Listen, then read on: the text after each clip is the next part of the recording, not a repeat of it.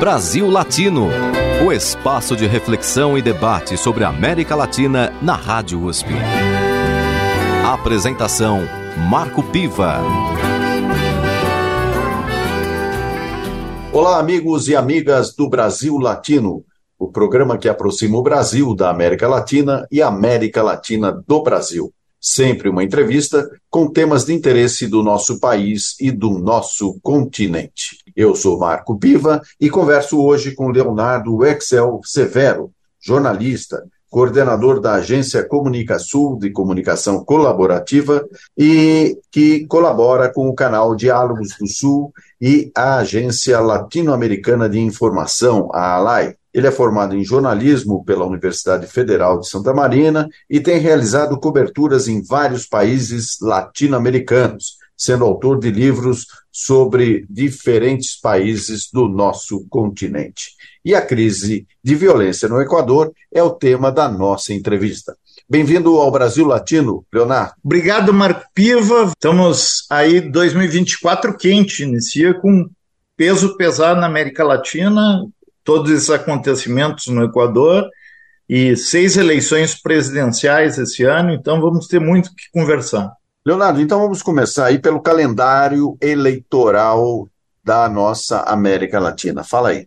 Ah, tem México, que eu acho que é a eleição mais pesada, tem do El Salvador, que é meio já o Bukele acho que faz 200% dos votos, né? uma, uma farsa vergonhosa. Temos a eleição no Uruguai, que para nós brasileiros é bastante importante. Tem a do Panamá, que é em primeiro turno, que é uma eleição pesada, e as outras duas agora de debate pronto assim eu não não estou bem lembrado. No decorrer São do programa, se você lembrar, Tá vamos, vamos, na verdade, falar do Equador, que é um país onde teve uma eleição recentemente.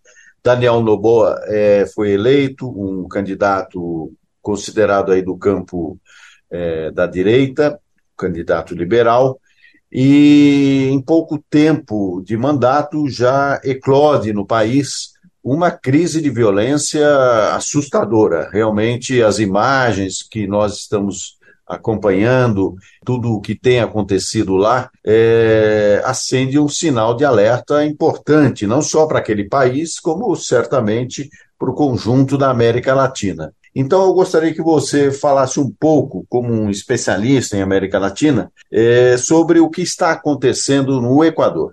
Bom, nós acompanhamos as eleições presidenciais e parlamentares, primeiro e segundo turno, né? É, em agosto e outubro de 2023. Passamos no primeiro turno mais de duas semanas, no segundo uns dez dias, e nós já vimos que o nosso termômetro apontava um alto índice de violência, né? É algo pouco comum naquele país, considerado o segundo ou o terceiro mais seguro, depois de Cuba e Costa Rica, né, na, na América Latina. Então, hoje, de 2017, saiu um índice de violência, de mortes violentas, de 5 para cada 100 mil, pulou em 2022 para mais de 20 e esse ano já está em mais de 43, chegando em alguns casos a mais de 100 em determinadas cidades. Então foi mais de 700% de aumento na violência desde que o governo da Revolução Cidadã do Rafael Correa, que governou o país de 2007 a 2017, deixou o comando do país. Isso se deve fundamentalmente por quê, Marco? Pelo enfraquecimento do Estado. Né? É, todas as forças é, políticas mais consequentes, progressistas, movimentos sociais, apontam para o debilitamento do Estado. E isso não é só uma figura de retórica, isso vai desde não existir mais Banco Central, né? na prática não existe Banco Central porque a economia está completamente dolarizada, houve uma privatização dos serviços públicos como jamais é, se tinha ideia, houve um enfraquecimento do Estado também do ponto de vista de prisões e de justiça, porque foi totalmente contaminado pela estrutura do crime organizado, que justamente pôde se infiltrar pela dolarização. Porque, como os lucros que obtém com, com as drogas saídas da Colômbia e do Peru, porque o, o Equador não é um, não é um, um, produtor, né? ele é um intermediário. É, possibilita a lavagem de dinheiro via essa questão do, dos portos e a questão da inexistência de um controle rígido do seu sistema financeiro, nós temos a corrupção graçando um Estado débil por não ter figuras nem no judiciário, nem na estrutura policial capaz de fazer a repressão. E aí nós tivemos essas, essas mortes, essas atrocidades. O que mais chocou assim a população, o, o Noboa, Daniel Noboa, que é filho de um grande banqueiro, né, do Noboa, que perdeu cinco vezes a eleição, assumiu o governo no final de novembro e já em dezembro nós tivemos o assassinato de quatro crianças. Eh, uma dessas bandas criminosas entrou por engano numa casa e matou quatro crianças, incluindo um bebê de, de meses, né? Bebê praticamente recém-nascido e também matou uma criança de sete, de cinco e de três anos. Onde isso comoveu isso? o país. Onde foi? Isso foi em Guayaquil. Uhum. Guayaquil é, é, a principal cidade, né? Embora a capital seja Quito, Quito tem quase 2 milhões e 800, mas Guayaquil já, já passou de 2 milhões e 800. E a periferia de Guayaquil, justamente por ser uma cidade portuária, uh, o crime ele, ele é mais presente, infelizmente porque necessitaria ter aí uma polícia nacional equipada. A partir disso começou toda uma conversa por parte do governo de que iria adotar o seu plano Fênix, né, de, que seriam necessários é, 60 milhões de dólares para colocar colete à prova de bala, melhorar a estrutura da polícia, colocar as Forças Armadas apoiando. E diante disso, a Revolução Cidadã, que é a oposição, que é o partido do Rafael Correa e da Luísa Gonzalez, né, que é a que preside, porque o Rafael Correa está exilado, é, é um exilado político, disse que não, que não necessita fazer consulta popular nenhuma, que é um absurdo tu postergar uma decisão como essa, que o governo foi eleito para governar e que daria todo o respaldo necessário para fazer essas compras, né? E mas que antes disso seria necessário oxigenar a polícia é, e também depurá-la, né? Porque nós temos aí muitos elementos corruptos dentro da estrutura policial, pelos baixos salários, pelo exemplo que tiveram, que deram, infelizmente, os governos do Moreno e do Guilherme Lasso nos últimos seis anos, que foi de desmanche do Estado, de desrespeito com a estrutura pública. Vamos só situar Nós... o nosso ouvinte que a Luísa Gonzalez foi a candidata da Revolução Isso. Cidadã na última eleição presidencial. E ela Isso. ficou em primeiro lugar no primeiro turno e depois perdeu para Daniel Noboa, né? Exatamente. Né? Perdeu para o Daniel Noboa justamente pela questão da manipulação da mídia em relação ao assassinato de um jornalista totalmente corrupto, venal, um crápula, se chamava eh, Fernando Vicencio. só que quando estava sendo investigada a morte do Fernando Vicencio pela Diana Salazar, pela estrutura também totalmente corrupta da estrutura do judiciário, sempre tentavam colocar na conta do Correia. Inclusive foram assassinados os, os supostos criminosos.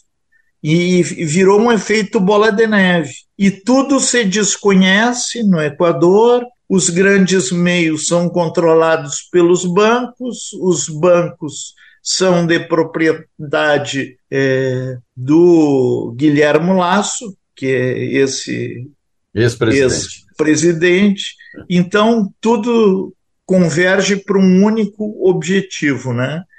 conforme diz a, a Luísa Gonzalez, que é a presidente agora do Movimento Revolução Cidadã.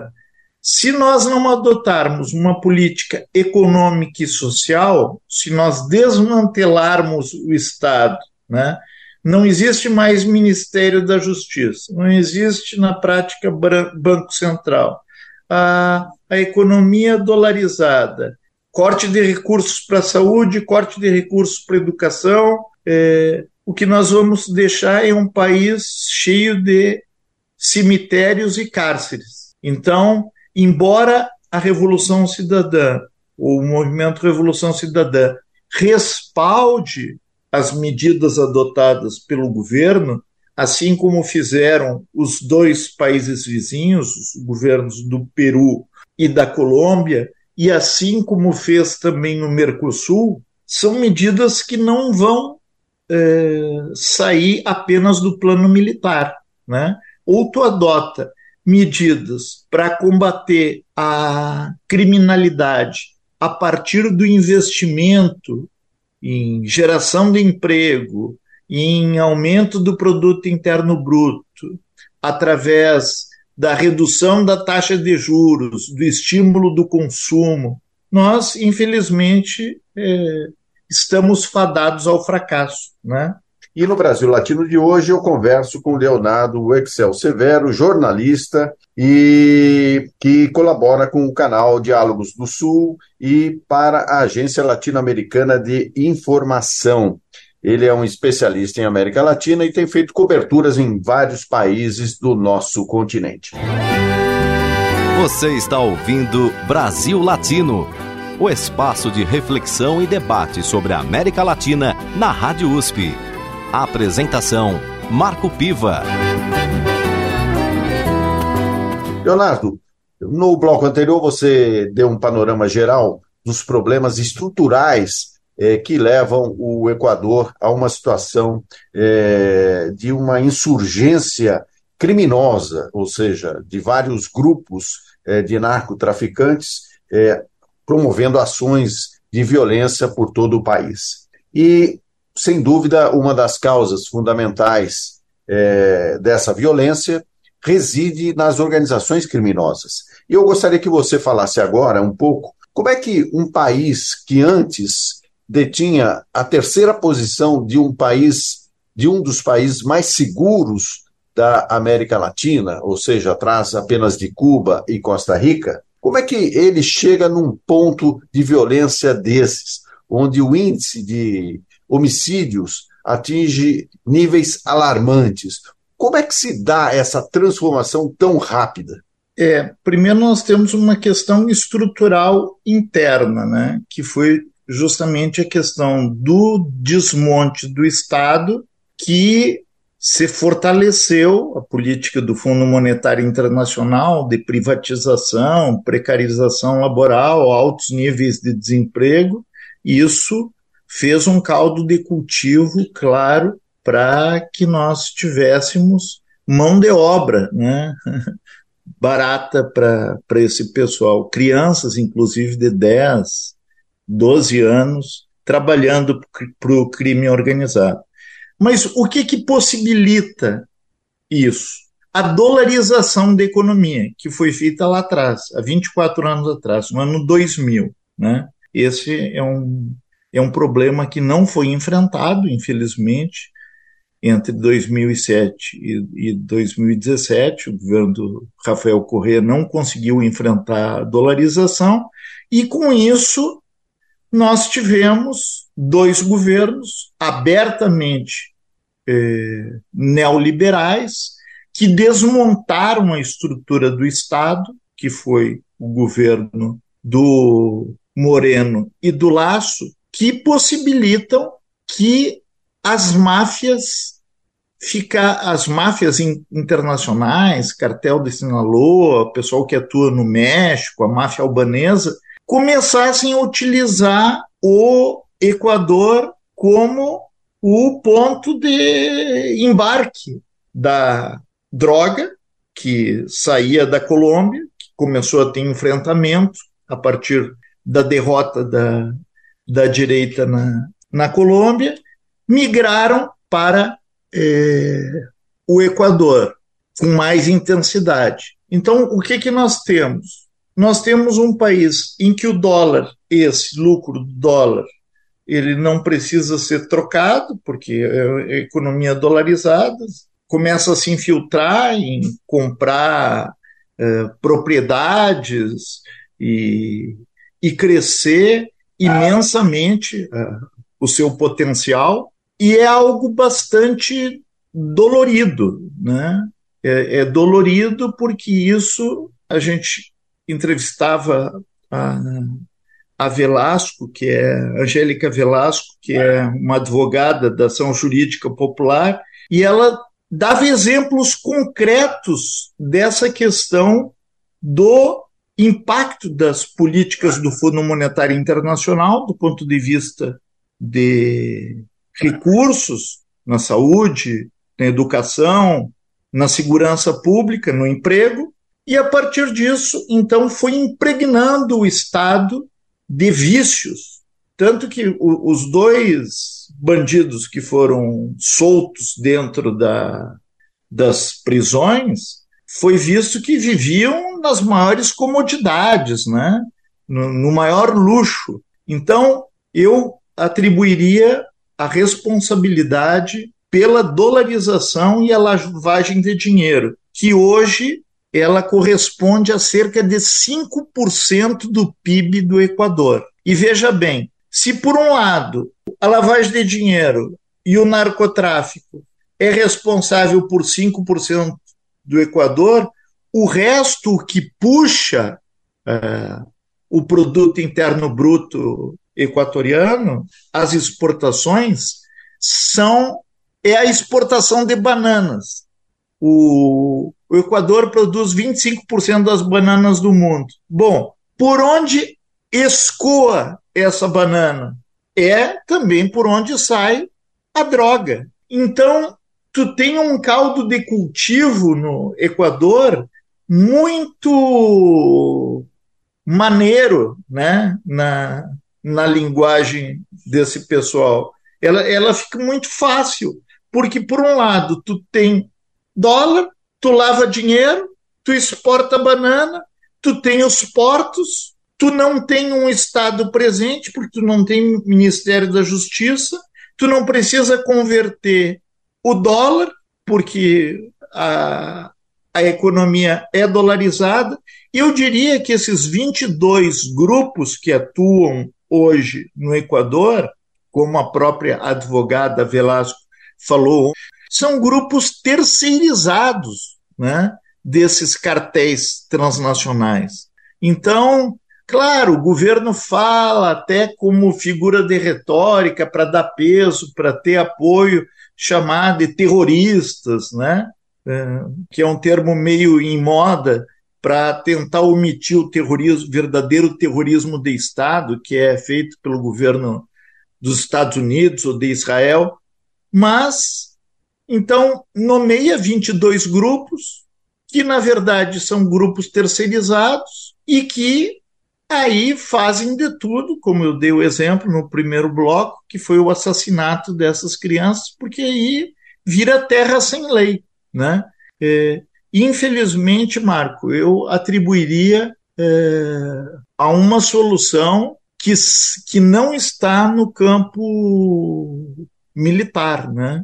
Vai ser necessário, claro, um enfrentamento aos grupos, não pode mais ficar a estrutura toda do Estado está corrompida, está apodrecida, está degenerada em função desse interesse, mas tu vai precisar ter investimentos também em medidas que se chocam com os que estão no poder hoje. Leonardo, nosso programa está caminhando para o final e eu gostaria que você respondesse rapidamente duas questões. A primeira é quais são as possibilidades reais de, de Daniel Noboa é, ter uma reeleição, considerando que este mandato atual dele é um mandato tampão. Ele substituiu o Guilherme Lasso nesse final de mandato do presidente anterior. Então, se diante dessa crise de violência, é, quais são as condições que ele teria para uma possível reeleição? E se ele corre o risco de enfrentar alguma candidatura ainda mais radical do ponto de vista do combate à violência. E segundo, é em relação a, ao, ao fato dessa invasão desses criminosos a um programa de televisão da TV estatal. O programa estava ao vivo e aí esse grupo invadiu é, a, a emissora e não fez nenhum tipo de declaração e ainda permaneceu lá por um bom tempo, a ponto da polícia poder chegar e fazer a prisão desses elementos. Então, é uma situação um pouco estranha, porque normalmente quem invade uma emissora de rádio, de televisão para passar uma mensagem, chega lá, dá o recado e vai embora. E parece que esses criminosos é, fizeram apenas as cenas de violência e depois foram é, contidos e presos pela polícia de uma forma bem tranquila também. Como é que você analisa esses dois fatos rapidamente? Os 17 meses que projeta o programa do Noboa, ele fortalece a especulação. Né?